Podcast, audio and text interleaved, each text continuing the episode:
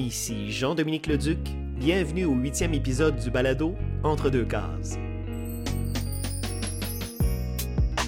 Aujourd'hui, je m'entretiens avec un homme orchestre de la bande dessinée québécoise, Marc Tessier, qui est à la fois scénariste, notamment des albums René Lévesque, Quelque chose comme un grand homme et Un pari pour Dallaire, éditeur pour Feu les éditions Trip ainsi que Moël Graphique, et il a également enseigné la bande dessinée à l'Université du Québec en Outaouais.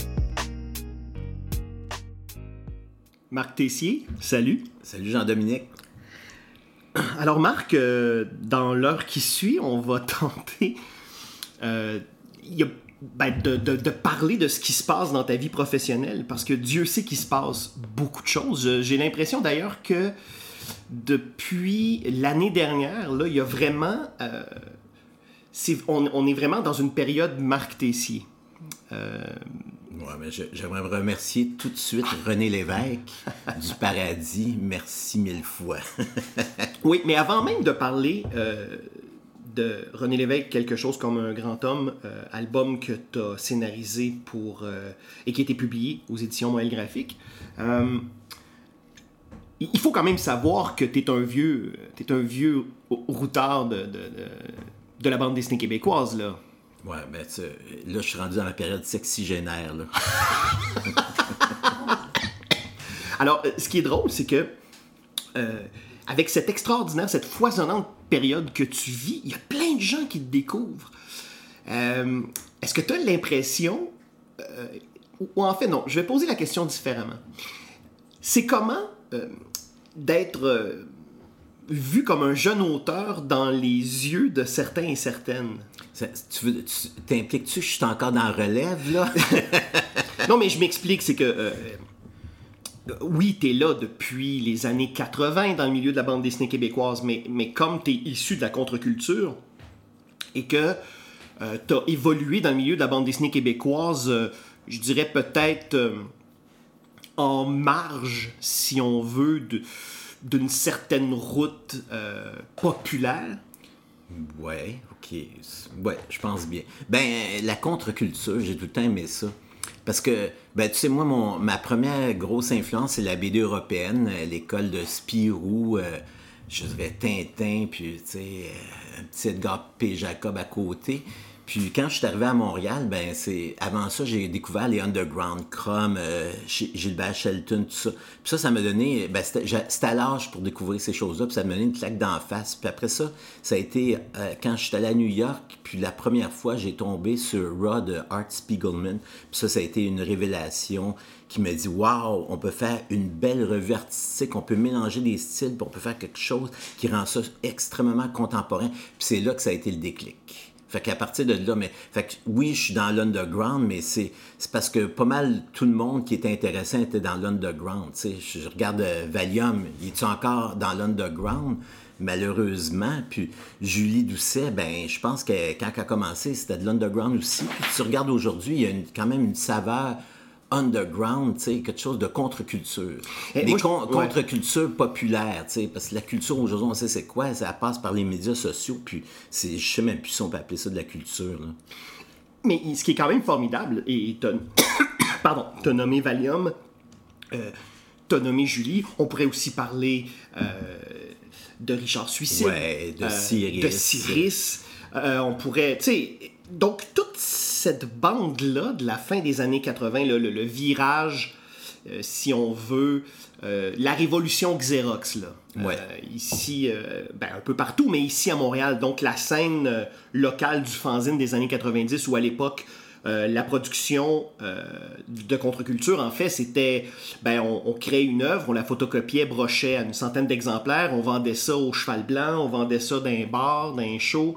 Et... Au, au, marché du livre. Ah oui, au marché euh, du qui, livre. Qui est, qui est où la grande bibliothèque oui. a été bâtie. Là. Dans le sous-sol, là. Oui, on descendait ouais. là. C'est là l'endroit où moi j'ai découvert des choses comme Mille Putois, des, des, affaires comme ça qui tout le monde allait les porter là. C'était vraiment l'endroit. Parce qu'il y, y, a eu la librairie Fantasio avant ça, mais elle n'a pas duré longtemps, malheureusement, parce que c'était vraiment le fun. C'est là que je allé, euh, j'ai acheté 1000 Rectum, c'est un album de Valium à son lancement, puis il m'a fait une belle dédicace avec son style de, dessin euh, fait par des enfants, mais par un Valium. Là. Ah, Valium. Mais ce que je trouve extraordinaire, puis on reviendra à Valium, parce que Dieu sait qu'il y a tant de choses à dire, euh, c'est qu'en quelque part, je dirais pas que c'est la revanche des, nerds, là, mais il y a, vous arrivez tous tardivement dans. dans euh, et vous arrivez à un moment de l'histoire de la bande dessinée québécoise où là, il y a une diffusion. Et il y a un paquet de lecteurs et lectrices qui vous découvrent alors que vous êtes au sommet de votre art. Et ça, c'est extraordinaire. Parce que craquer un album de Julie Doucet, craquer un album de Marc Tessier, de Valium, euh,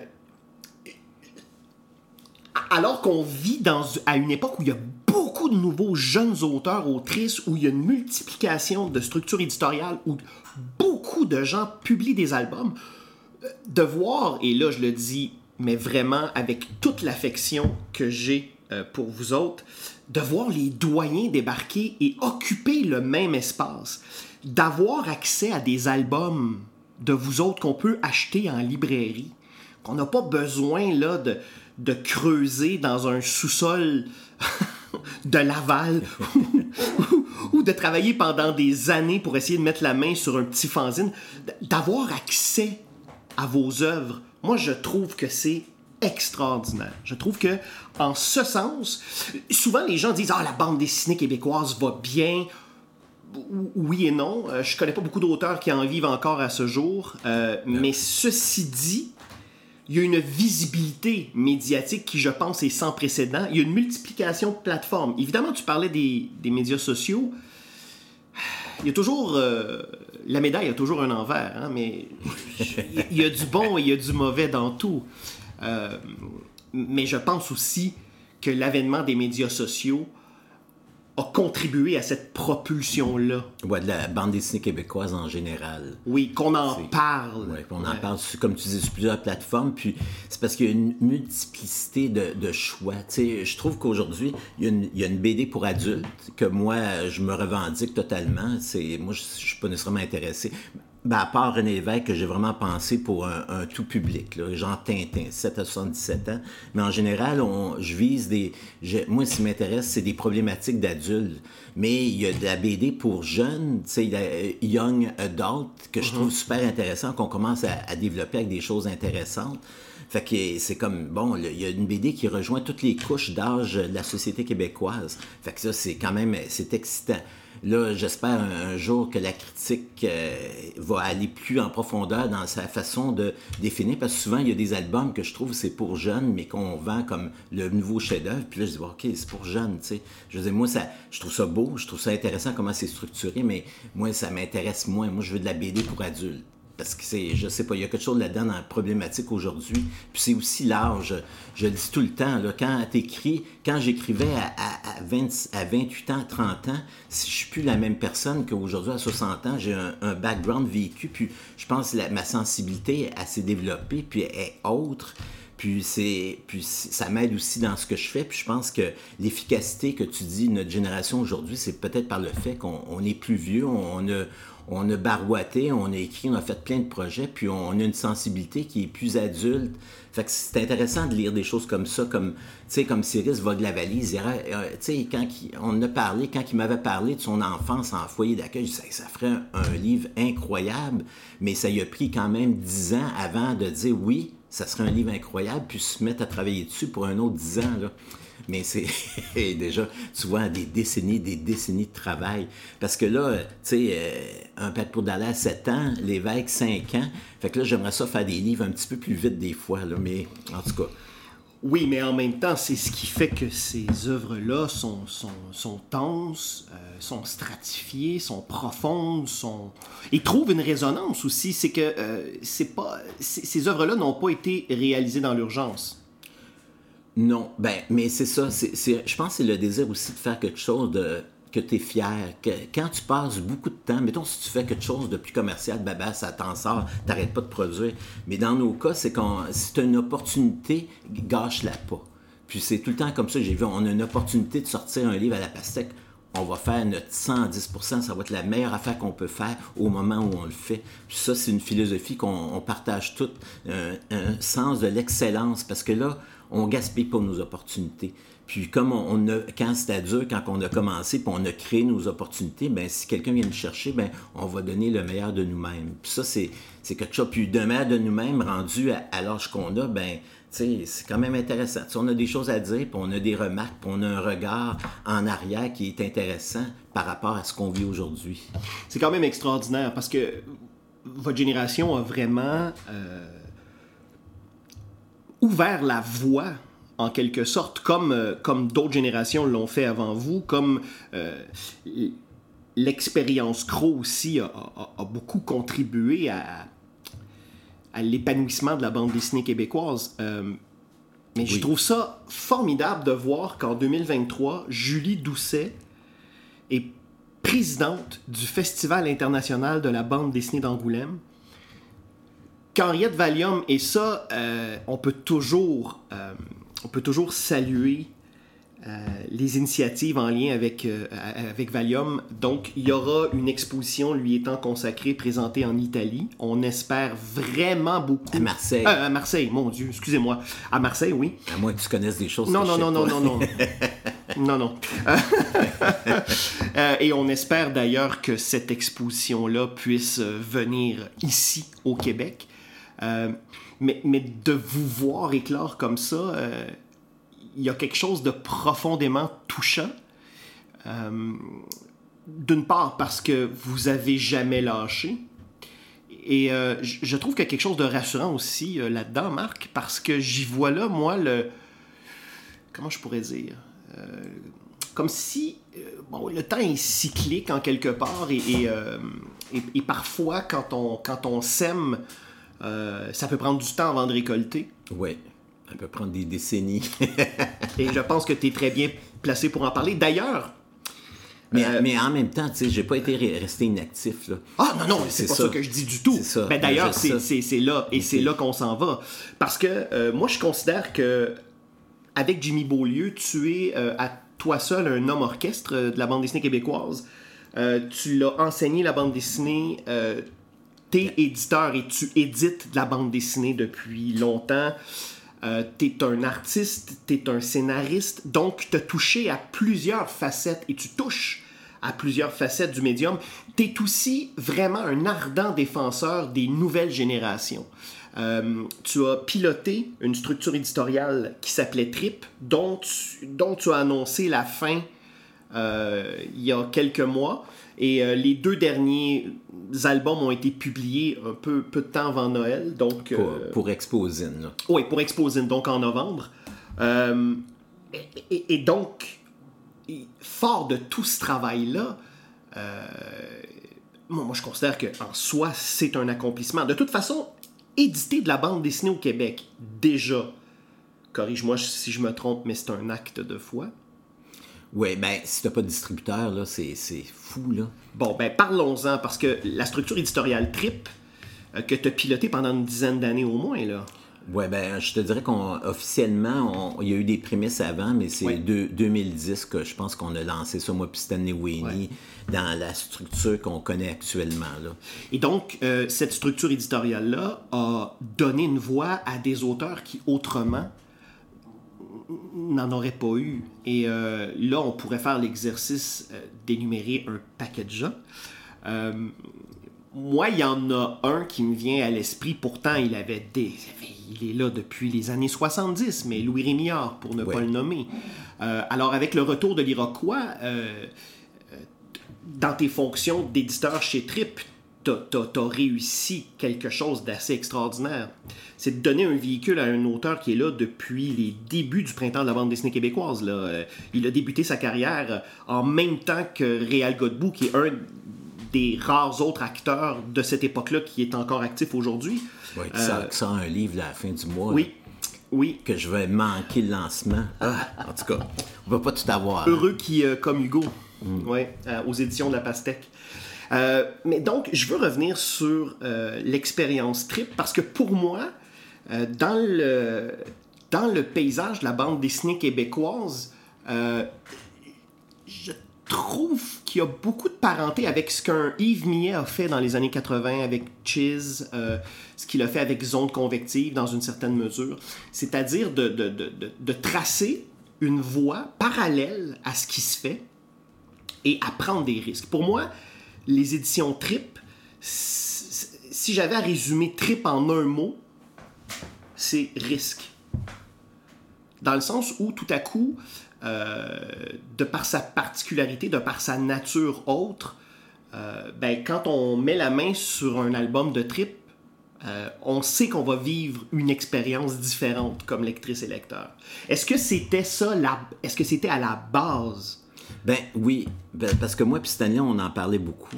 Je pense qu'un médium, pour qu'il évolue, il faut faire des expériences. Il faut tenter des choses, expérimenter dans le langage, publier des auteurs qui sont pas nécessairement considérés comme commerciaux. Puis il y a tout le temps cet aspect-là de la bande dessinée qui est commercial, faut rejoindre un certain nombre de gens pour rentabiliser, euh, surtout aujourd'hui. Fait que c'était primordial de créer quelque chose, un bloc d'expérimentation où on publie un paquet de gens, mais en même temps, tu sais, je pense à Rupert Buttenberg, son premier livre, Trump Staddington, il était exceptionnel dans son concept, tout ça.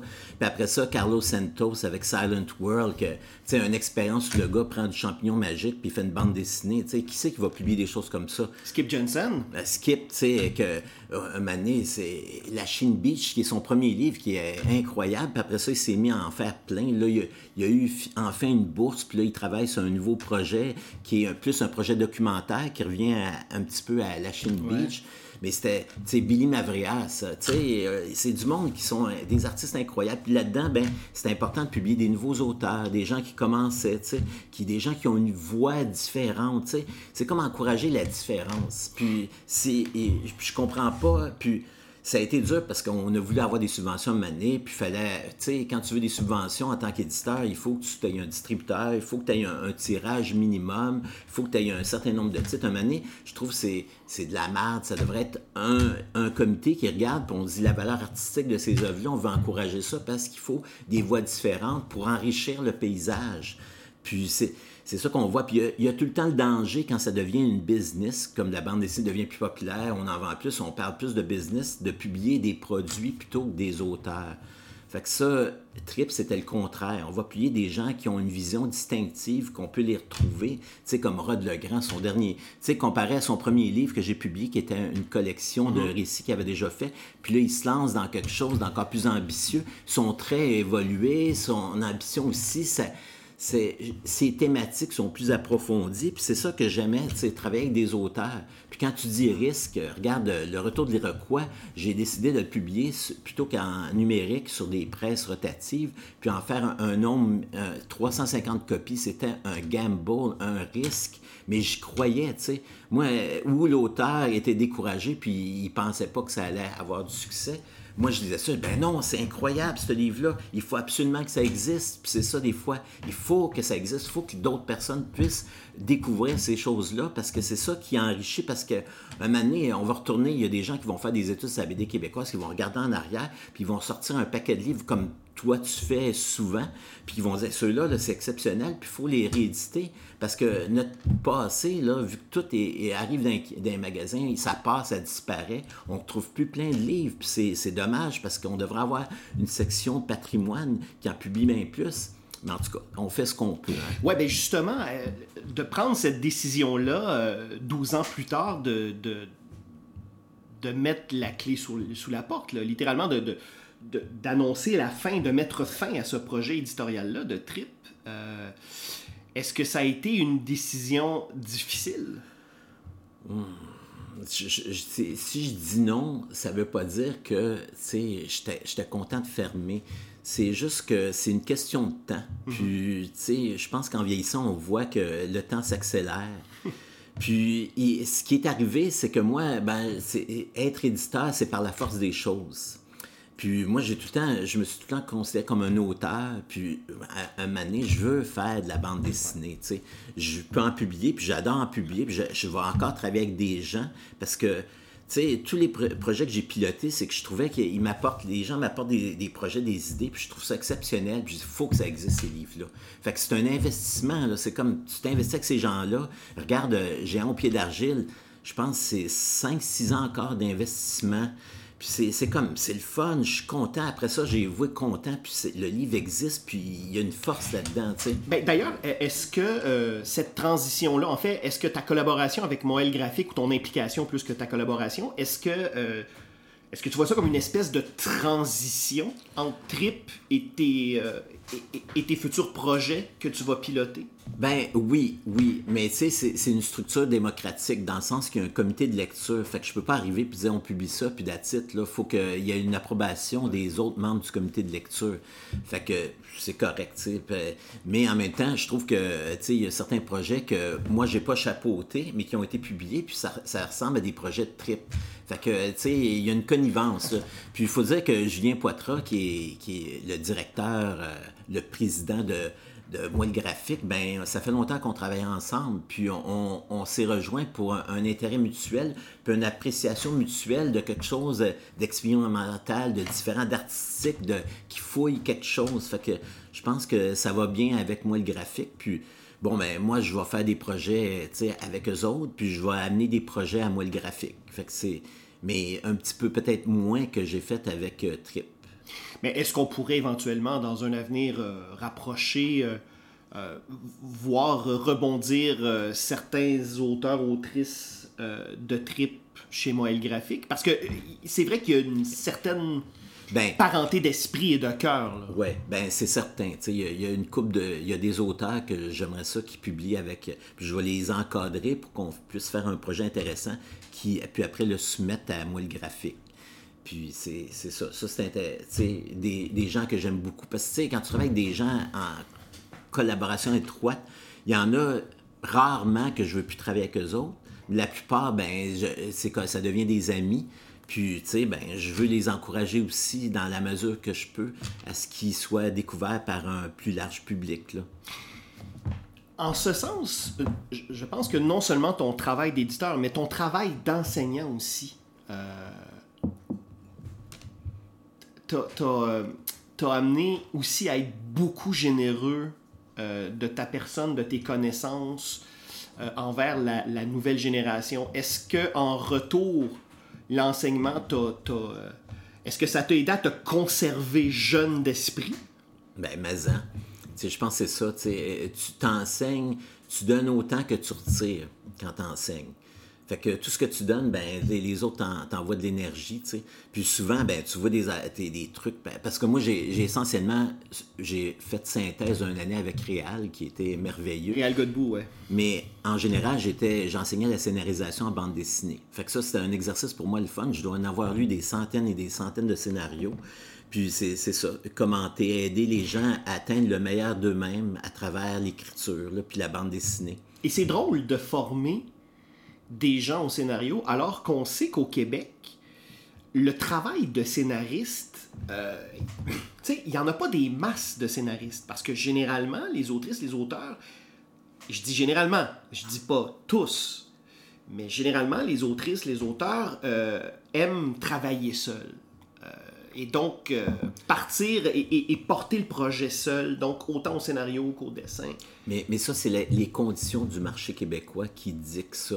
Dans le sens que une BD de genre commercial, comme il y a en, en France ou en Belgique, ça ne peut pas exister ici parce qu'on n'a pas de structure qui vont donner un salaire aux artistes pendant qu'ils réalisent l'album. Fait que ça laisse le choix. Fait que tu peux pas faire ça. C'est comme tu vas passer des années, puis souvent tu vas en faire un, tu vas te casser la gueule parce qu'il n'est pas aussi bon qu'en Europe. Fait que, fait que là, tu sais, j'entends beaucoup qu'on on- la BD de genre, la BD de genre est pas assez représentée au Québec. Je suis d'accord, mais en même temps, il faut que ça soit une bonne BD de genre, puis il faut qu'elle soit encore meilleure que celle qui vient d'Europe. Est-ce que tu considères qu'il y a un public assez vaste pour ça au Québec, de ton expérience de, d'éditeur, d'auteur, d'enseignant, de ta perspective à toi? Je, euh, euh, ce que je te dirais, c'est que j'aimerais ça en faire une BD de genre, puis apporter, moi, ce que je trouve qui... Parce que moi, il faut une modernité, il faut être avec son temps. Regarde, regarde la révolution des, des mini-séries à la TV avec les, les Netflix, tout ça, c'est que ça t'amène une écriture exceptionnelle qui va encore plus loin. Il y a une évolution dans l'écriture, comment qu'on peut dépeindre les êtres humains, puis la BD est un reflet de ça aussi. Fait que si tu fais une BD de genre, ben, il faut que ça, ça aille plus loin que les clichés habituels. Il faut que ça soit, faut qu'on arrête de tout le temps refaire les mêmes affaires. Moi, j'ai tout le temps dit que des fois, la BD de genre européenne, c'est le Hollywood américain. C'est qu'ils remplissent un marché de divertissement. C'est correct, mais un moment c'est pas assez pour moi un divertissement. Oui, mais, mais ça, euh, ça ce qui, il faut tenir compte du marché là-bas, ouais. du bassin de lectorat vieillissant qui continue toujours de. Tu sais, il y a une catégorie de lecteurs en Europe et je dis lecteur, lectrice aussi, mais beaucoup de lecteurs, puis je pense que là, tu vas le vivre dans les prochains jours à Angoulême, là, les, chasseurs de dédicaces, là, qui, eux, à chaque fois qu'il y a un nouveau Tintin, pas un nouveau Tintin, mais une nouvelle édition d'un Tintin avec euh, euh, du noir et blanc, mais un noir euh, différent, disons. Alors là, tout à coup, il faut absolument qu'ils l'achètent. Donc, évidemment, il y a, ce fond de lecteur-là. et ce, et ce fond-là permet à l'industrie de fonctionner. Tandis qu'au Québec, il y en a des, acheteurs comme ça, mais c'est une minorité. C'est pas une majorité. Oui, il n'y en a pas assez pour faire vivre toute l'industrie. Puis si on vient à ça, ben, la BD d'auteur, c'est ça pour moi. qu'il y a des gens qui n'aiment pas ça, des auteurs qui n'aiment pas ça, mais c'est ça qui a distingué le Québec qui, qui, donne une marque distinctive. C'est, la BD d'auteur, d'autrice, c'est Julie Doucet, c'est de la BD d'autrice, c'est quelque chose de personnel, mais en même temps que Julie, elle a tout elle a tout absorbé la bande dessinée européenne. Tu le vois dans son dessin parce qu'elle communique clairement. sais. Je pense que c'est intéressant de voir que la BD d'auteur ou la BD underground, c'est quand même quelque chose qui communique les idées d'une façon claire, mais des fois, on abordait des thématiques adultes, puis, puis c'est ça qui fait qu'il y a rend intéressant. Puis quand tu disais, nous autres, on, est à Confluence, quand Fantagraphic a commencé à publier Peter Baggy, Dan Klaus, Jim mm. Woodring, puis pendant ce temps-là, l'association était créée. Fait que c'était tout un mouvement de revendication de on veut quelque chose de différent, on n'est plus capable avec la, la, la BD, là, la BD européenne, on, on riait de tout ça. Il y avait tout le temps des scènes de nus pour vendre, puis c'était tout le temps la femme qui était exploité. Puis là, on voit aussi les conséquences en France de toute cette mentalité-là qui perdure, mais ici, on n'a pas ça. Puis je trouve tant mieux, on a quelque chose de différent qui est, tu sais, puis je pense à d'autres, en tout cas, on... c'est ça. Des fois, mon idée va plus vite. Mais c'est ça, il y a même des Québécois qui, publiant pour l'Europe, pour des gros éditeurs, ben, ils font des scènes où il y a beaucoup de nudité. Puis encore là, c'est la femme qui est mise qui est exploité, tu sais. Puis ça, c'est quelque chose qu'il faut que, tu sais, il faut, faut que ça arrête. Mais moi, je pense, en fait, j'espère que ça arrête avant, mais moi, je pense que ça, ça va mourir au, au feuilleton avec la disparition de ce lectorat rigide-là qui, qui, qui résiste. Puis, ouais tu te rends compte avec la, la qu'il y a beaucoup de femmes qui sont là, ben année, ça va être un milieu pas mal plus de femmes. Fait que si t'es un homme, t'es mieux d'avoir une sensibilité féminine, sinon euh, tu passeras pas, là, tu sais.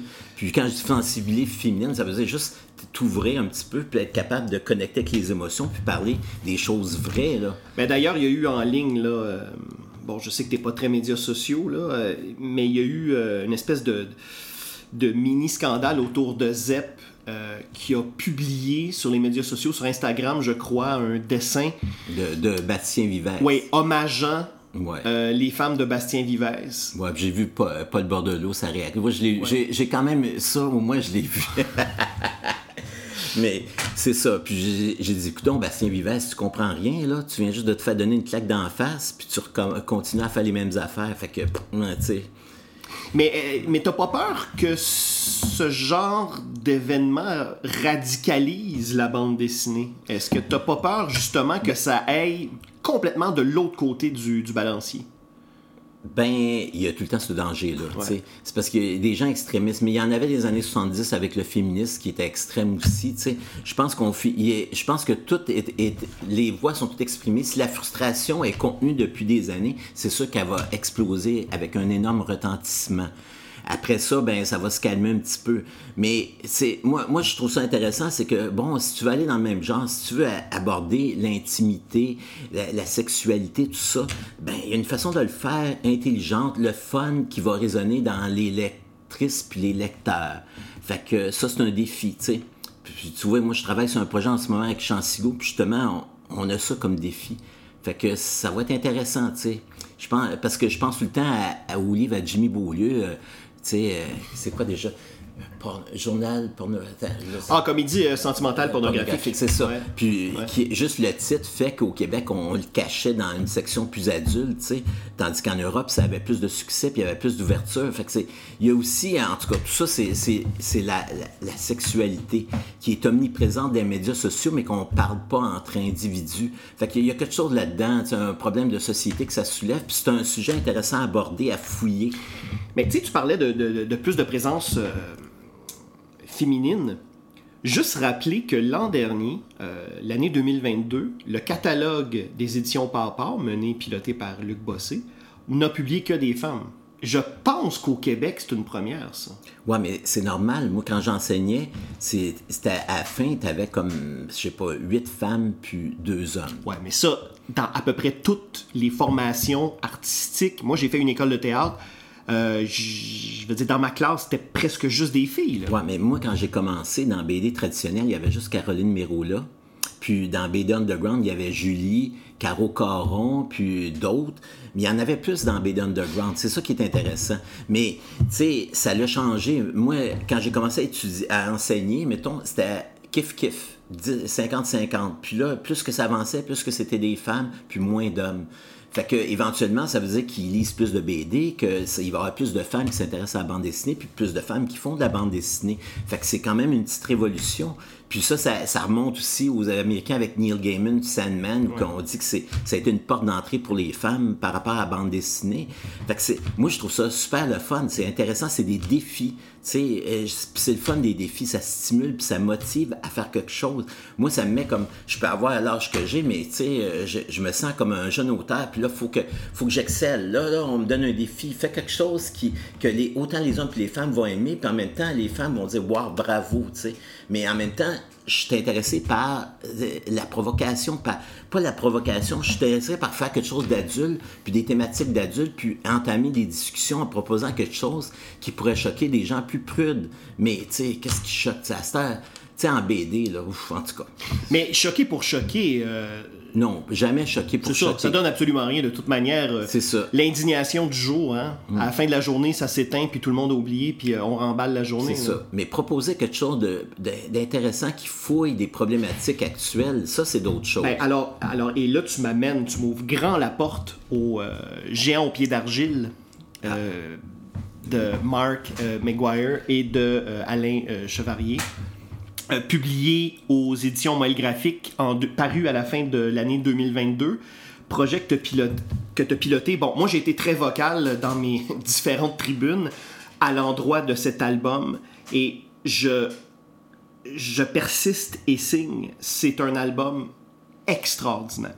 C'est un album extraordinaire à plusieurs niveaux. Euh, c'est peut-être dû à mon âge, c'est peut-être dû à mon sexe, c'est peut-être dû à mon éducation, à d'où je viens. Mais cet album-là, euh, moi, quand je l'ai lu, j'ai eu l'impression que les auteurs l'avaient fait pour moi. Et, ça, ça arrive pas souvent dans la vie d'une lectrice ou d'un lecteur, je pense. Encore moins d'un chroniqueur ou d'un critique ou d'une critique ou d'une chroniqueuse. Euh, j'aimerais que tu me parles un petit peu de ce projet-là. Comment comment t'es atterri dans ce projet-là? Comment il s'est présenté à toi? Parce que, euh, et, juste pour remettre en contexte, euh, cet album-là parle, euh, aborde des thématiques masculines dont on ne parle pratiquement jamais. Ouais, c'est quand même particulier. Hein. Et non seulement dans les médias, mais on parle jamais de ça autour d'une tablée avec des invités. je pense même dans l'intimité avec des proches, c'est pas le genre de sujet qu'on aborde, celui de la parentalité, celui du, du modèle masculin à redéfinir, euh, parce qu'on vit une période transitoire. Hein. Nous, euh, les gens de, de- les, les- générations, euh, génération X, Boomer et compagnie, en, en remontant le fil du temps, on provient d'une époque où on a été élevé par des hommes et des femmes qui provenaient d'une autre époque. Ouais. Qui nous semble. C'est pas loin pourtant, là. Dans le temps, c'est pas loin. Puis je te dirais qu'il y en a encore, euh, tu sais, euh, tu par- moi je travaille avec des gens, dans la trentaine, puis c'est encore là la problématique des parents qui ont de la misère à exprimer les émotions, puis ils contiennent ça à l'intérieur, c'est encore présent pour bien, bien des gens, là, c'est... Alors, ça, ça, j'imagine que ça t'a sui- que ça t'a séduit euh, d'entrée de jeu, là. Ben, OK, les circonstances sont assez incroyables. C'est que euh, euh, la compagne de, de Mark McGuire, ben, elle travaillait avec une amie commune, tu sais. Fait que cette amie-là, Stéphanie, elle disait, ah ben, tu sais, vous faites un projet de BD, contactez Marc, il en publie depuis des années. Fait qu'à un moment donné, j'ai un courriel de, de Mark McGuire qui me dit, ah, on aimerait ça te rencontrer, on a un projet. Puis je disais, OK, bon, sais, des fois, je disais, ah, j'ai pas trop le temps, ça. Mais c'était à Stéphanie, je disais, ah oui, OK, why not.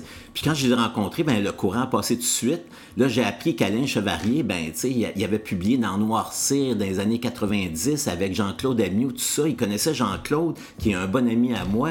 Puis là, la connexion, c'est, oh, wow, tu connais Jean-Claude? C'est comme, tu sais, déjà, c'est comme, c'est comme tu, rencontres des cousins éloignés que tu savais pas que tu avais, tu sais.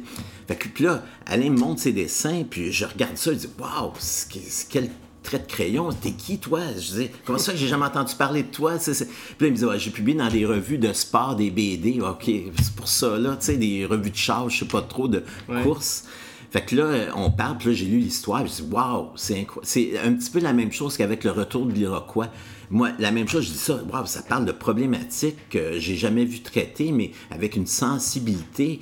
Puis c'est essentiel. Puis je trouvais que ce, livre-là, il faut que d'autres personnes le lisent. C'est important. Tu sais, il y a des livres tu pognes, c'est comme.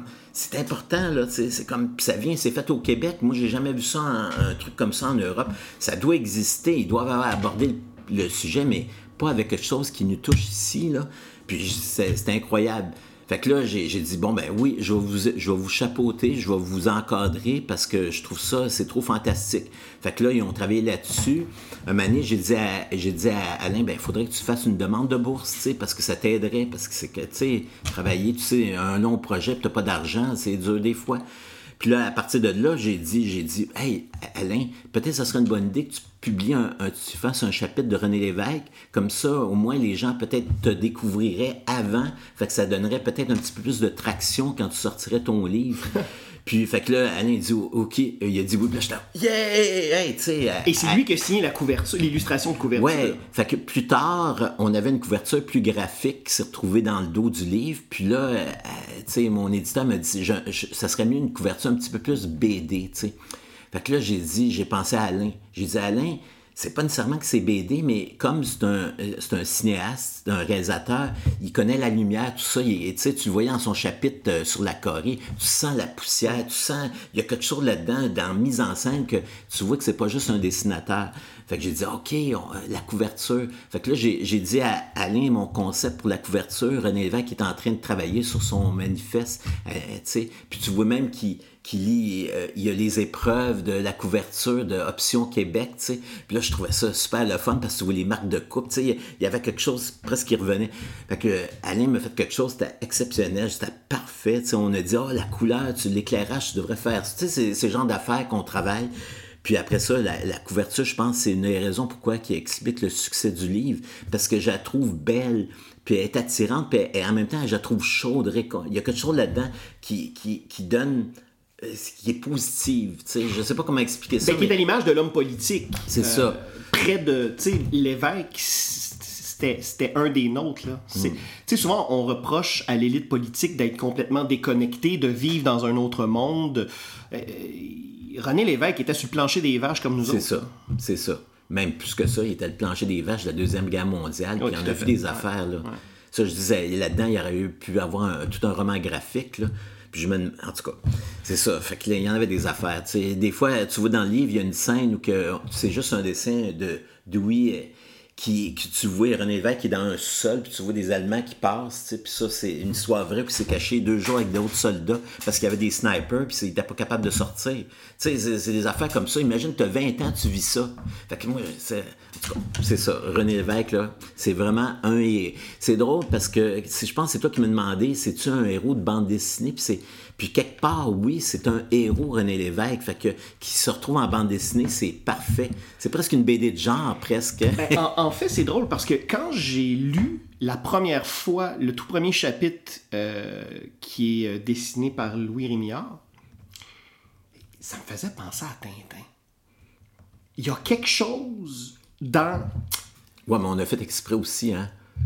Ben, donc, donc tu confirmes. Oui, oui, oui, parce que moi, je trouvais ça drôle. J'ai dit à Louis dans le scénario, tu sais, faisait une petite face à- un petit peu à la Tintin, tu sais.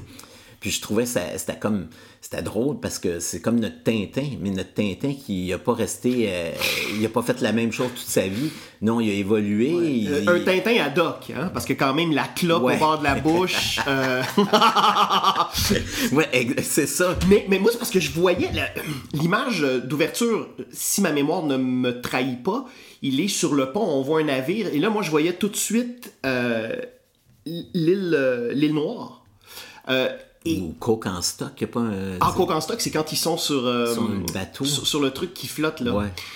Euh, le- une espèce de porte d'ailleurs euh, qui a créé un scandale avec Titanic. Et là, je fais des liens vraiment douteux. Mais est-ce que Leonardo DiCaprio aurait pu embarquer sur la porte avec Kate Winslet à la fin du film? Là, je vois dans ton regard une absence totale de contexte.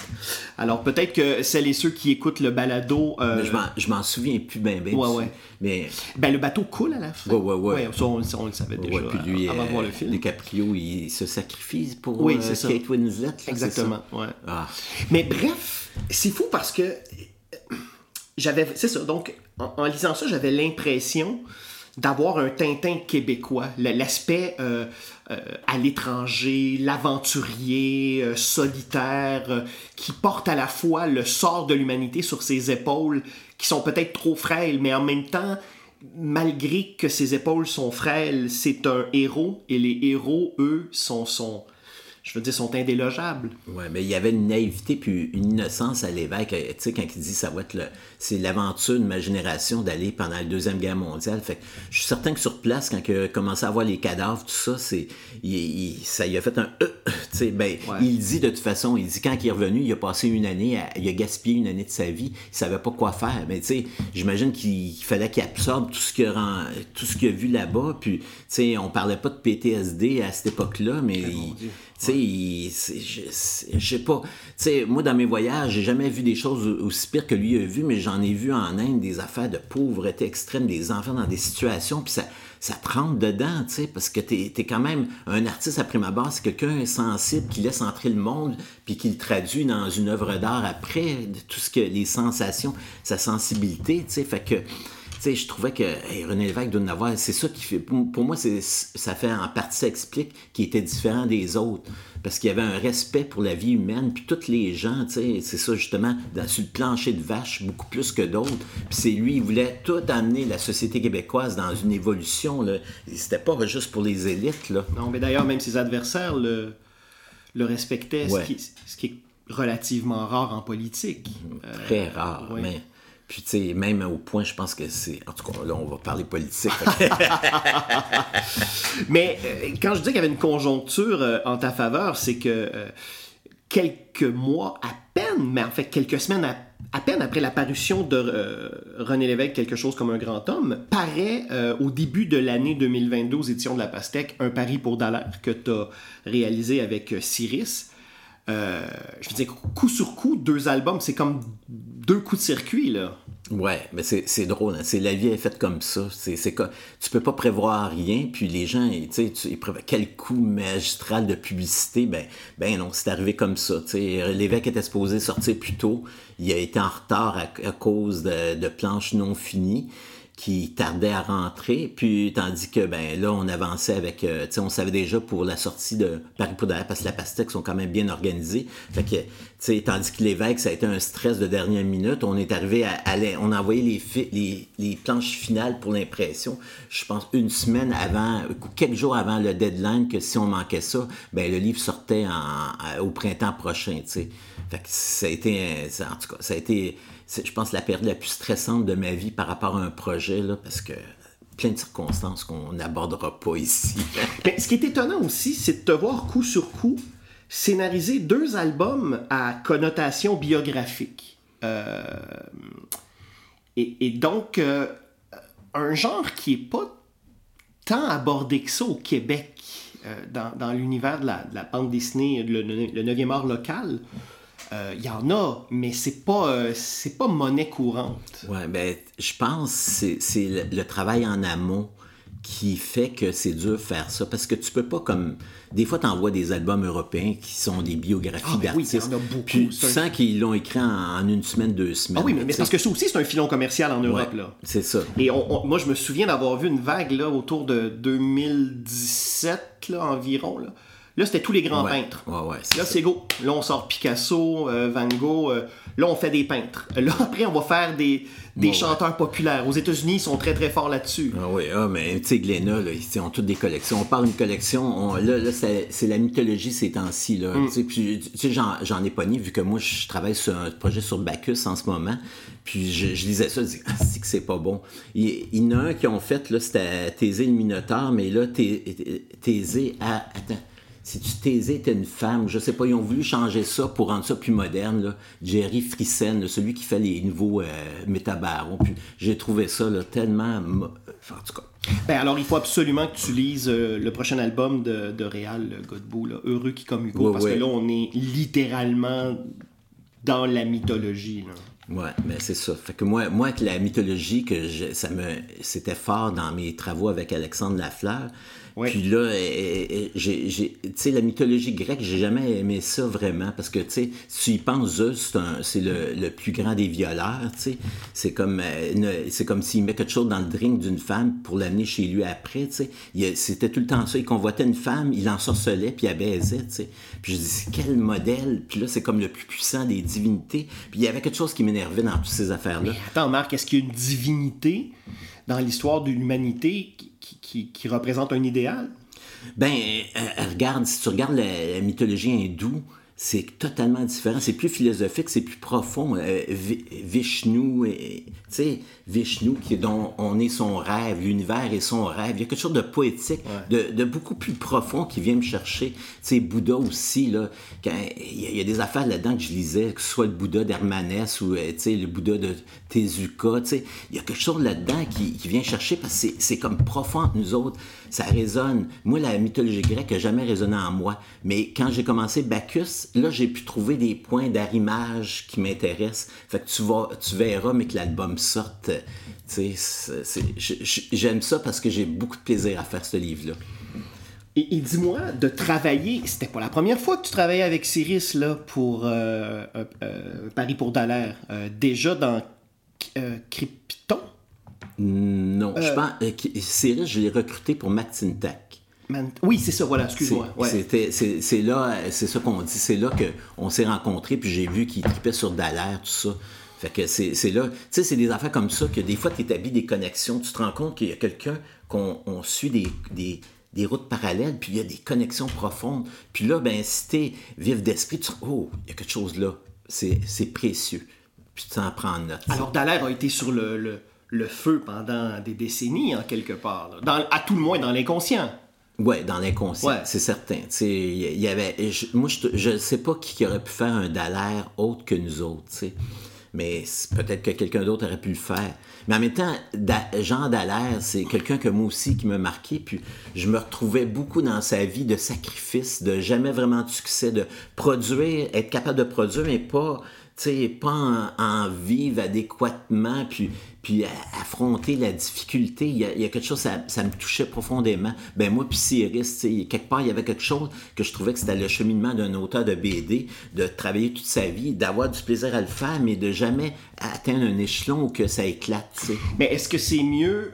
Euh, est-ce que c'est mieux un succès tardif ou un, succès précoce parce que les étoiles filantes, c'est beau. Ouais, c'est ça. Ben, il y a tout le temps le quote d'Alan Moore qui dit que, tu sais, il, riait de ça, tu sais, des jeunes, il, lui parlait des jeunes chanteurs qui, qui pognent le succès, qui pognent plein d'argent, ils, sniffent de la drogue, ils, ils passent une go parce qu'ils n'ont pas la maturité pour dealer avec le succès, puis ils se retrouvent morts dans le Thames, parce qu'ils ont plus Ah, le fameux club des 27, là? Ouais, euh, mais, 28, là, ouais. C'était l'idée du succès que quand tu l'as trop jeune, tu, tu, tu vires fou. Parce que là, tout d'un coup, tu ton ego enfle, tu penses que tu es le meilleur, mais on sait que le. moi, moi, dans ma carrière d'auteur, vu que ça fait longtemps, j'ai vu des gens atteindre des sommets comme Luis Neves, comme année. Tout ce qu'il faisait, on en parlait dans les journaux, il faisait des expos, on en parlait, mais il a eu son, son, sa gloire super haute, puis d'un coup, on parle plus de lui parce que d'autres auteurs arrivent, puis on propose quelque chose d'autre. Fait que lui, il a comme eu de la misère de se remettre de ça, puis on sait qu'est-ce qui est arrivé un petit peu à C'est un cas triste, euh, Luis Neves, parce que quel talent. Euh, et, Dieu sait les albums qu'on aurait pu, qu'on ne, qu'on ne lira jamais de lui. Ouais. Ben, c'est ça. Fait qu'il faut faire attention. Mm. Je pense que pour répondre à la question, c'est plus fun d'avoir un, certain succès plus vieux. Parce que tu peux le relativiser. Puis c'est ça, il n'y a pas longtemps, j'ai vu le film de Inaruti, le cinéaste mexicain euh, Bardo, puis là-dedans, il y a une scène avec son, qui, imagine avec son père, puis son père, il dit, tu sais, qu'est-ce que je t'ai dit sur le succès? Tu prends une gorgée, tu swing dans ta bouche, puis tu craches, parce que si tu gardes trop longtemps, ça, ça va t'empoisonner. Puis je pense qu'il y a quelque chose là-dedans que je trouvais très, très vrai par rapport au succès. Là. Tu cherches pas le succès pour le succès. S'il vient, c'est le fun, mais tu continues, puis tu le mets de côté parce que c'est pas pour ça qu'on fait ça. Ce qui est très drôle, c'est que euh, Cyrus et toi avaient été d'un gag de Jérôme Bigra, euh, signé de Jean-Paul à l'époque de Croc. Euh, je n'ai pas la date sous les yeux. Ça, c'est 92. Bon, ben, tu vois, je m'en allais dire dans ce coin-là. Donc là, c'est Suis-je artistique? Et là, on a l'archétype du Québécois bedonnant, banlieusard, euh, donc en la personne de Jérôme, qui est confronté. Vous n'êtes pas nommé, mais je veux dire, c'est Cyrus et c'est toi, là. Oui, oui, oui, c'est sûr. Ce que je trouve extraordinaire de cette, de cette double planche-là, au-delà du fait que le questionnement est intéressant, c'est que 30, 40 ans plus tard, vous vous côtoyez en librairie. Alors, le petit astronaute, René Lévesque... Même à Gatineau, on s'est côtoyé en séance de dédicace. Jean, Jean-Paul était juste à côté de moi, tu sais. C'était quand même drôle, tu sais. Mais tu sais, j'ai demandé à Jean-Paul pour acheter ces planches-là, il m'a jamais répondu. Je pense qu'il pensait pas que j'étais sérieux, tu sais. Parce que peut-être au début, il a fait ça parce qu'il y avait... Ça, c'est l'époque, là, de la, fin de la vingtaine, de la revendication. On veut que ça change, tu sais. Puis moi, puis... j'ai tapé, ça, va faire un bruit dans le micro. Puis moi, puis Cyrus, on était... Et c'est ça, Cyrus, il a engueulé Fred puis Martin de la Pastèque parce qu'il publiait pas assez de Québécois, tu sais. Puis c'est ça. Puis quand je regarde après, je comprends cette espèce de rage. Tu veux faire ta place. Aujourd'hui, ça s'est tassé. Je pense qu'on devient plus tolérant, on accepte plus les autres, puis on reconnaît toutes les valeurs artistiques dans le travail des autres. Puis on, se parle plus, puis on est plus stable dans. On n'a pas là, j'ai plus ça, ce désir-là de tout chambouler la baraque puis de provoquer les autres. Mais à cette époque-là, c'est ça. Fait que je pense qu'on a provoqué une certaine génération d'auteurs parce qu'on arrivait là puis on était, ben, euh, Valium, Julie, c'était toute la même gang. beaucoup campé, chacun. C'est ça. Puis on était tannique, c'était tout le temps une certaine bande dessinée qui, qui avait, tu sais, qui était dans les médias, tout ça. Mais tu sais, fait que je comprends. C'est comme la nouvelle génération qui veut pousser l'autre à, fait que, fait que Jean-Paul, ben, il nous a parodié, tu vois, on est dans l'underground, fait qu'on descend dans le sous-sol de la bande dessinée, puis on, est comme punk, mais on était punk de penser. Oui, voilà. Et c'est ça que su, moi, je trouve, capté dans, dans évidemment, moi, je pense que c'est un gros clin d'œil euh, avec toute l'affection à votre endroit. euh. Oui, oui. Ben, gars, je, je l'ai republié dans Trip euh, avec la permission de Jean-Paul. Ah oui, c'est vrai, Oui, le spécial oui, années oui. 90, parce que je trouvais que c'était quand même. Moi, ça, je l'aime bien. Tu sais, c'est quand même tout un honneur de se faire caricaturer par Jean-Paul. Tu sais, puis. Hey, puis d'être dans un dans une ah, écoute d'être dans une bande dessinée de Jérôme Bigra c'est quand même pas banal non plus C'est ça. Mais tu sais, ça vient d'une frustration mutuelle. Puis je pense que là, tout ça est passé. Là. Corrige-moi si je me trompe, parce que toi, tu es un acteur du milieu. Moi, je suis beaucoup plus en périphérie. Je suis un observateur depuis. euh, Tu sais, moi, j'ai commencé à aller dans les premières conventions, puis dans les premiers euh, festivals en 91 au Québec, 92. Là, j'étais au cégep à l'époque. Euh, j'ai l'impression qu'il y a moins de, de guerre de clochers. Je me souviens qu'au tournant des années 2000, là, il y avait vraiment des camps. là. et il y avait la tranchée entre certains camps. Donc, ceux qui font de la bande dessinée, là, qui sont des mercenaires parce qu'ils travaillent pour des éditeurs européens, puis qui font pas de la bande dessinée au jeu. Puis là, à côté de tout ça, t'as ces gens-là qui regardaient la nouvelle génération en disant... euh, tu sais, je me souviens pas qui avait dit ça à Jimmy Beaulieu. euh, de la mousse de nombril. Euh, dans un article. C'est-tu dans la presse ou dans le devoir? Je me souviens. Écoute, ça fait longtemps. Euh, mais je sens beaucoup moins ça aujourd'hui. Et, euh, et j'ai pour preuve l'imposante délégation, qui n'est pas la première délégation québécoise au Festival d'Angoulême. Il y non, en non. a. En, en l'an 2000, c'était le Québec était à l'honneur. Oui, puis il y en a eu une en 1985 avec une bonne Oui, partie oui, de l'équipe de vrai. Crow. En 87, il y en a eu une plus petite aussi euh, avec Jacques Urtubise. Mais là, pour le 50e anniversaire euh, du Festival d'Angoulême, sous la présidence de la Québécoise Julie Doucet, là, vous êtes une quarantaine. C'est quand même pas banal. T'es, sûr, 40? euh, L'autre fois, j'ai calculé, je pense qu'il y en a 31, 32, mais il y en a peut-être qui vont s'ajouter en périphérie. Ben moi, j'ai laissé mon téléphone ouvert, là, tout à coup, qui sonne pendant l'entrevue, mais ça, ça sonne pas. Thomas Louis, il reste de l'argent? Mais c'est quand même. euh, euh, et, et moi, ce que je trouve formidable dans cette délégation-là, c'est qu'il y a différentes générations d'autrices et d'auteurs. Puis différents genres aussi. Et parce- différents genres. Alors que dans les précédentes délégations, celle de 2000, celle de 85, tu sais, celle de 85, ils avaient pratiquement à peu près tous le même âge, là. Tu sais, c'était Urtubis, c'était Godbout, c'était Fournier, euh, c'était euh, euh, etc. Euh, là, il y, a- il y a vraiment, je trouve, dans les, dans les noms que j'ai vus, évidemment, je veux dire, la délégation ultime, tous les autrices et auteurs québécois en auraient été, mais là, c'est pratiquement impossible. Ouais, ouais. Mais je trouve quand même qu'il y a eu euh, vraiment un effort qu'il faut saluer euh, de diversité, de ton, d'âge, euh, Ben- de sensibilité. Ben, je, pense, je pense que je donnerais le crédit à Thomas Louis Côté pour ça. Parce que il me semble que c'est lui qui fait le pont à- entre tous ces auteurs-là, puis qui permet d'avoir une représentation de toutes les tendances. Fait que ça, euh, chapeau à Thomas Louis pour, euh, je sais pas, euh, permettre que ça soit pas, il n'y ait pas des conflits puis des frustrations. Tout- tous les gens sont représentés, puis c'est- je pense, euh, j'y tire le chapeau par rapport à ça. Bon, évidemment, quand on prend une décision dans la vie, quand on pose une action, nécessairement, ça déplaît à des gens, c'est normal. Ouais, Mais somme ouais. toute, moi, je trouve que c'est quand même... euh, je, je pense qu'il faut saluer euh, cette initiative-là. Mais si on vient à ta question initiale, Ouais. est-ce qu'il y a encore des, des chicanes de clochers? Ah, c'est sûr qu'il y en a encore. Euh, tu sais, comme ce que, ce que je trouve intéressant, c'est comme le festival de. non, pas de Rigaud? Je Prévost. Prévost. C'est ce qui est le fun à- au, au dernier festival de Prévost, puis celui de, de Gatineau, c'est que tu côtoies des gens que peut-être.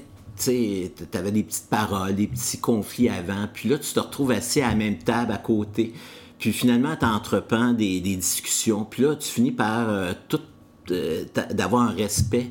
Et le respect devient mutuel. Tu, te parles enfin. Tu sais, je pense que c'est ça. faut se parler. tu sais. Parce que des fois, là, moi, j'interviens plus sur Facebook. C'est fini. Là. Mais non, mais là, c'est, comme. Ouais, je sais. Ça dégénère tout le temps, puis c'est jamais des, des, des débats intéressants. C'est pas constructif. Ouais. c'est ça. Tandis que là, ben, tu peux rencontrer les auteurs, puis tu peux te parler, tu sais, puis c'est le fun. Tu sais.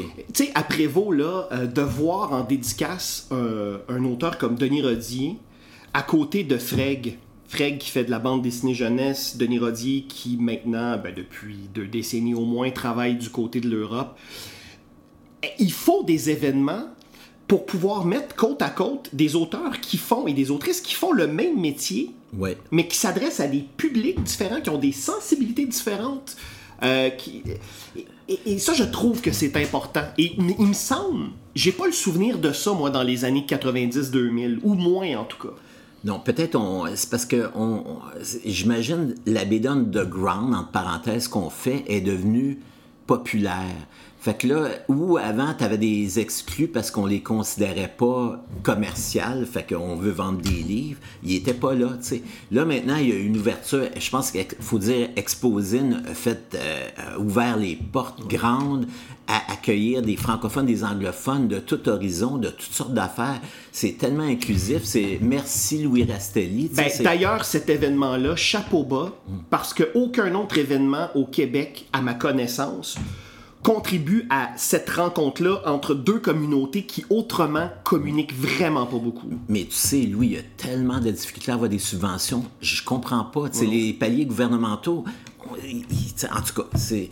Mais Louis lâche pas. Fait que ça, c'est important. Puis, c'est, c'est ça, comme Prévost, c'est le fun. C'est comme là, j'ai, moi, je connaissais pas Vaureau. Fait que François Lapierre me disait, Hey, je te présente Vaureau, puis on jase. Puis là, puis ce qui est le fun, c'est qu'on se parle, on dit, ah, il est cool, lui. Puis après ça, ça te donne le goût de lire leurs livres. En tout cas, moi, ça me donne le goût de lire leurs livres. Puis là, j'ai dit, ah, c'est intéressant, ça, j'aime ça. C'est comme là, je suis en train de finir, euh, là, je suis dans le troisième tome de Mort et déterré. Puis c'est Ah, comme. c'est-tu formidable. Puis là, là, je suis là, je dis, Chris, euh, Spirou, les meilleurs auteurs, c'est des Québécois. Ben, mais tu vois, je suis content de te l'entendre dire parce que euh, moi, quand j'ai cette réflexion, je me fais cette réflexion-là, je, je me dis, bah ouais, mais toi, t'es chauviniste, là, tu sais. euh. Non, tu sais, c'est comme, tu sais, hey, Mort et déterré, Pascal, son dessin, il est incroyable. Il y a plusieurs cases, là, puis le scénario de.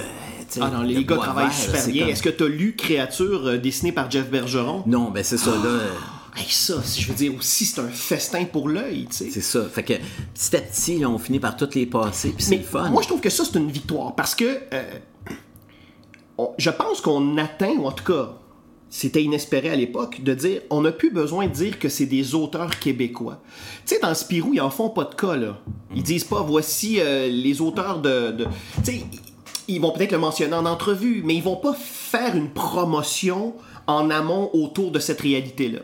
Et ça, je trouve que c'est une bonne nouvelle, parce que ça décloisonne. Parce que là, tout à coup, un Jeff Bergeron, un Colpron euh, est l'égal d'un de, n'importe quel autre auteur qui... qui euh, issu de, de- de- de différents pays. Je veux dire, dans le journal Spirou, oui, il y a des Français, il y a des Belges, il y a des Italiens, il y a des Suisses. Euh, mais c'est comme si pour... Moi, je me souviens, à l'époque, c'était inaccessible. C'était impensable. Et souviens-toi, je pense que c'était en 2005, euh, Marise Dubuc avait piloté un encart d'une vingtaine de pages spéciales Québec qui présentait, ça s'appelait Snowro. Et ça présentait la réalité de la bande dessinée au Québec et ça mettait de l'avant euh, des planches d'une trentaine d'auteurs-autrices. Et, euh, et ça, à l'époque, c'était énorme. C'était vraiment énorme de voir une planche de Left Hand, de voir une planche de Michel Rabagliati ou de Jimmy Beaulieu dans un Spirou. Je veux dire, c'était- pas la première fois que tes Québécois étaient là. Euh, et ça n'a pas été la dernière. Il y en a eu d'autres des Québécois depuis. Il y a eu Philippe Girard, il y a eu euh, Yann Fortin. Euh, il y en a eu du monde. C'est vrai, Yann Ouais, Fortin. ouais.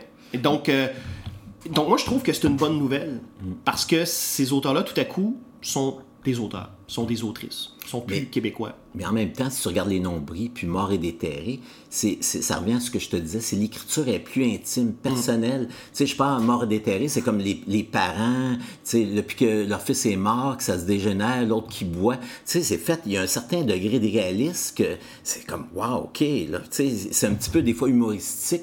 Mais en même temps, il y a quelque chose de profond là-dedans aussi que tu avais dans des nombris, dans la création des personnages, dans les dilemmes qu'ils ont affrontés. Que ça, pour moi, c'est quelque chose, c'est presque underground. C'est presque, c'est typiquement qu'on a ça ici. On dirait qu'on n'a pas le poids d'une- d'un héritage de bande dessinée. Fait qu'on peut tout réinventer, puis on peut le faire avec intelligence, puis humour, puis ajouter une profondeur. Puis ça, c'est ça que je trouve que les Québécois, on a ça, tu sais. Moi, en tout cas, que j'aime mettre de l'avant, que je trouve intéressant. Parce que euh, je te dirais, quand je suis déçu d'un album, c'est justement par. C'est trop superficiel. Moi, c'est trop en profondeur, en, surface. Mm. Ça va pas creuser. Puis c'est ça qui nous distingue quand on creuse. Tu as dit quelque chose de très intéressant il y a quelques instants en disant que d'aller à la rencontre de collègues te donnait envie tout à coup de les lire. Et ça, je trouve que c'est une bonne nouvelle. Parce que combien de fois, ça fait longtemps que je fais des entrevues avec des autrices, des auteurs, et euh, ben moi, la nature de mon travail, c'est de vous lire. Si je vous lis pas, je, je peux pas vous parler, je peux pas. Bon. Et souvent, au fil des années, combien de fois je me suis fait dire Ah ouais, mais j'ai pas le temps de lire, j'ai pas le temps de lire, j'y lis pas, je, je, vais prendre une bière euh, avec un tel au festival, mais j'y lis pas. Et moi, je trouve que c'est terrible. Comment peut-on évoluer dans un milieu si on s'intéresse pas à ce milieu-là? Peut-être que c'est parce que moi, je viens du milieu du théâtre, que je viens d'un milieu où l'effort est beaucoup plus collectif. Mais moi, à l'époque où je jouais au théâtre, je, consommais beaucoup plus de théâtre que j'en faisais parce que j'allais voir ce que les collègues faisaient. Parce que tout à coup, je me dis, bon, ben, un tel, ça se pourrait que je travaille avec ou un autre. Ou... Et moi, je pense que cette réalité-là, si vous vous lisez collectivement les uns les autres un peu plus, je pense que tout le monde a à gagner de ça parce que ça va élargir les perspectives et parce que peut-être aussi que ça va donner naissance à des envies de collaboration. Et à des envies aussi d'aller dans d'autres territoires. Euh, je trouve encore au Québec. De prendre des, prendre des risques. Oui, prendre des risques puis d'aller dans d'autres publics ou dans d'autres tonalités. Euh, c'est moins cloisonné que c'était, mais euh, souvent quand on fait du jeunesse, on fait du jeunesse puis on, on, va pas du côté adulte et inversement. Et ça, c'est sans parler du, de, cette, de cette nouvelle mouvance-là des tweens, euh, les pour le lectorat adolescent. Là. Ouais, tu veux dire young, young adult, ouais, on dirait en ouais, ils appellent ça comme ça maintenant. Moi, tu vois, à l'époque, quand j'ai commencé à faire de la télé, il y a 20 ans, de la télé jeunesse, ils parlaient de tweens. OK. Ouais, tu vois, je trahis mon âge. mais mais euh, c'est ça, je, pense aussi que cette idée de vous lire et de, de, découvrir mutuellement vos corpus risque aussi non seulement d'enrichir votre production respective, mais je pense aussi que ça pourrait permettre un décloisonnement de la production. Euh, moi, j'ai vu Jimmy Beaulieu euh, faire du jeunesse, notamment avec Claudia La Rochelle, une toute petite collection très, très mignonne chez... Ah! C'est pas comme des géants, c'est quoi donc? Euh, un, éditeur jeunesse. Bref, Jimmy illustre les courtes histoires de Claudia La Rochelle. C'est tellement beau, c'est tellement le fun de voir Jimmy Beaulieu, le swing de Jimmy à faire du jeunesse. Il y a comme on, sent qu'il y, a une liberté totale. C'est beau, c'est le fun à voir. Quand on voit Richard Suicide faire euh, son, truc de Far West, dont je, suis vraiment mauvais avec les titres, euh, Monsieur, Monsieur Méchant. Ah! Bref, son espèce de personnage de vilain western. Ah! Puis tu dis, mon Dieu, du Richard Suicide en jeunesse, ben oui, j'en prendrais plus. Ben oui, puis il y a plein de succès. C'est fou hein, qui aurait pensé ça quand Richard a commencé. J'ai encore ses premiers albums, c'est super. Il a l'influence de Chrome, du collage, c'est fucké, tu sais. Puis maintenant, c'est ça. Mais ça, c'est je te dirais, c'est l'exemple de René Lévesque que j'ai compris. C'est que le public at large qui lit pas de BD a lu René Lévesque avec aucun a priori par rapport au style, puis ils ont tout aimé. Les gens qui ont un a priori, qui lisent beaucoup de BD européennes, ben ils ont eu des tics, euh, des problèmes devant certains chapitres plus underground. Fait que on dirait que c'est un conditionnement, tu sais. Puis moi, je, préfère une BD qui va rejoindre du des gens qui lisent pas, puis ils n'auront pas de, tu sais, c'est ça, ils vont lire ça, ils vont l'accepter comme que c'est, tu sais. Mais je pense de toute manière, Marc, qu'il faut euh, et, c'est ce qui se passe présentement avec des succès comme René Lévesque, comme Le Petit Astronaute, comme évidemment Paul de Michel Rabagliati, et j'en passe et j'en passe. Tout à coup, c'est d'atteindre un lectorat euh, euh, extra-muraux à la bande dessinée. C'est élargir, parce que pour un jour, peut-être, plus d'auteurs, d'autrices puissent en vivre. Fait que c'est ça, c'est intéressant, là, que parce que on- au Québec, on a tout le temps consommé beaucoup de bandes dessinées, mais c'était de la bande dessinée qui venait de l'extérieur. Ouais, soit des États-Unis. euh, bon, C'est ça, ou de l'Europe. Mais, ouais. on a tous été formés là-dessus. Moi, j'ai baigné là-dedans quand j'étais jeune. Fait que, tu sais, c'est pas. euh, tu sais, il n'y a rien de négatif, mais, tu sais, si on est, si on a des super bons auteurs, ben, qu'on en parle, puis qu'on aille les chercher, puis qu'on on les mette de l'avant. Fait que là, les gens vont s'intéresser à ça, puis ça va permettre encore d'aborder des choses encore plus intéressantes, puis de progresser, tu sais. Mais moi, j'ai trouvé ça très intéressant et très astucieux de ta part pour l'album euh, de René Lévesque. Comme scénariste, de, de choisir tes collaborateurs, tes collaboratrices aux illustrations de chacun des chapitres que tu as écrits. Parce que, oui, il y a vraiment, euh, sur le volet, il y a une grande, variété euh, graphique. Mais au-delà de ça, et c'est ça, moi, je trouve le grand succès de cet album-là, c'est qu'il y a une cohésion artistique dans cet album-là. C'est que, et, et- et, euh, moi, mon lectorat test, c'est mon épouse. Mon épouse, qui est une lectrice qui est pas très patiente, euh, et qui est pas forcément, mais qui est exigeante à sa manière. Et euh, moi, ce que j'aime beaucoup faire, c'est lui mettre un album entre les mains, absolument rien lui dire. Puis voir sa réaction. Et après. On va en parler. Et moi, dans ce temps-là, souvent, mes papiers sont déjà écrits. Donc, euh, moi, c'est réglé de mon bord. L'inconscient ne me jouera pas de mauvais tour à tout à coup euh, citer sans m'en rendre compte euh, l'épouse. Et, et je dois avouer que j'avais quelques appréhensions au niveau de René Lévesque parce que. et l'épouse n'écoute pas le balado, donc je peux le dire. avec tout l'amour que je porte à mon épouse, je trouve qu'elle a une certaine rigidité au niveau graphique. Comme plusieurs lectrices et lecteurs qui sont pas forcément familiers avec la bande dessinée. Ceci dit, euh, l'épouse n'a pas, pas le choix d'être familière avec la bande dessinée. Je veux dire, ça fait plusieurs décennies qu'on vit ensemble. Ouais, Euh, elle- puis elle vit avec tes livres. Ah ben c'est ça. Moi, euh, je suis peut-être en paix avec mon passé, mais pas avec ma bibliothèque de Ouais. bandes dessinées et de romans et d'ouvrages. Mais, mais tout ça pour dire que euh, j'avais beaucoup d'appréhension parce que je me disais, ah j'espère qu'elle va pas bloquer au niveau graphique parce que euh, parce qu'on saute d'un genre à l'autre à chaque chapitre. Et ça a passé le test. Et vraiment, à ce moment-là, Marc, je me suis dit, je, ne doutais pas du succès de cet album-là de par le sujet abordé et comment il est abordé, par l'intelligence et la grande sensibilité de ton travail et des collaboratrices et collaborateurs. Mais je me disais, est-ce que... euh, est-ce que ça va passer cette espèce de, frontière-là, des fois graphique, qui peut euh, répulser certains lectrices, lecteurs qui sont pas... euh, ou qui sont vraiment des lecteurs assidus d'un genre X de bande dessinée, ou alors un lectorat euh, plus vaste qui connaît plus ou moins le médium. Et quand j'ai vu que ça passait auprès de l'épouse, je me suis dit, ok, là, ils ont un succès entre les mains. Et ça, c'est avant même que les albums arrivent en librairie. là. Je me suis dit, ok, c'est clair, ils ont un succès. Euh, Dire que moi, je si on en vend 2000, je vais être content. et vous en avez vendu plus de 15 000. Ouais. C'est quand même pas banal. Ouais, c'est. c'est- Ben, j'ai parlé aux, aux distributeurs, puis eux autres, ils avaient l'air de trouver ça extraordinaire. Fait que. Mais en même temps, tu vois, je, je peux pas m'empêcher de m'attrister de ce que tu viens de dire. Parce qu'on est 8 millions d'habitants au Québec, en sachant qu'il y a un analphabète fonctionnel sur deux au Québec. Ouais. Déjà, ça réduit beaucoup le lectorat. Et euh, Ben, je- quelqu'un m'a dit qu'il y avait lu quelque part qu'il y avait potentiellement 250 000 personnes qui achetaient des livres au Québec. C'est pas des millions, là.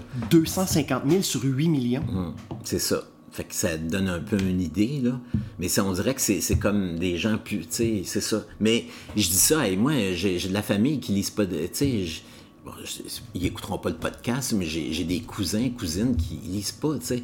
Puis moi, ça m'a tout le temps. Mais je pense que l'idée là, c'est d'avoir des livres chez toi, puis c'est quelque chose qui se passe. tu sais. Comme mon fils, ben il me dit autrefois, il a hâte d'avoir une bibliothèque avec des livres. C'est comme une source de fierté d'avoir une bibliothèque. Et, et- et- et la lecture engendre la lecture. hein. C'est ça. Puis en- en- autrement, c'est être fier d'être cultivé, de se cultiver, de, de chercher, d'essayer de comprendre. là.